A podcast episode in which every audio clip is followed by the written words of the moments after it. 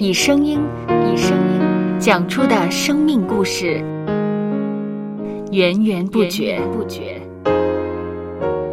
有播客故事的声音。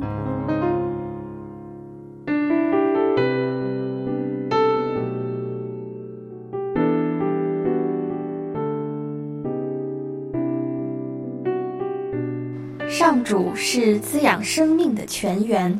只要我们每日听一听丰富的天粮，灵命就会饱足健壮，永远不可。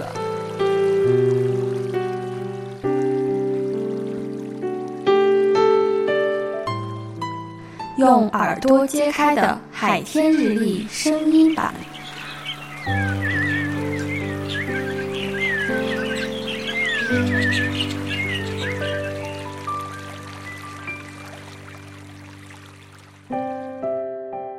以弗所书第四章第十六节，全身都靠他联络得合适，百节各按个职，照着个体的功用彼此相助，便叫身体渐渐增长，在爱中建立自己。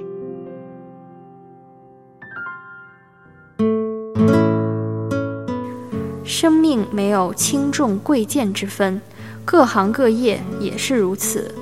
不论我们在何时何地工作，服务的人数或多或少。是街上的修路工人，还是一家公司的行政总裁，都犹如一台机器中的齿轮，可以帮助机器保持顺畅的运作。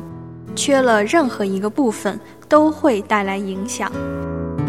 因此，我们不必羡慕位居要职的人，也不应该轻视担任基层职务的人。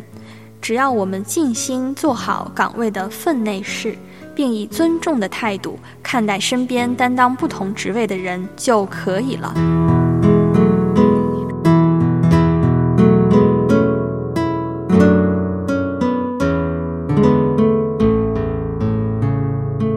让我们一起来默想。默想。以弗所书第四章第十六节，全身都靠他联络得合适。百节各按个职，照着个体的功用彼此相助，便叫身体渐渐增长，在爱中建立自己。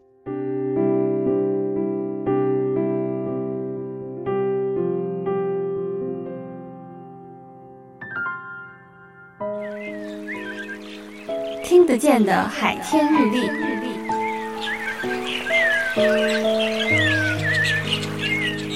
感谢海天书楼授权使用。二零二四年海天日历，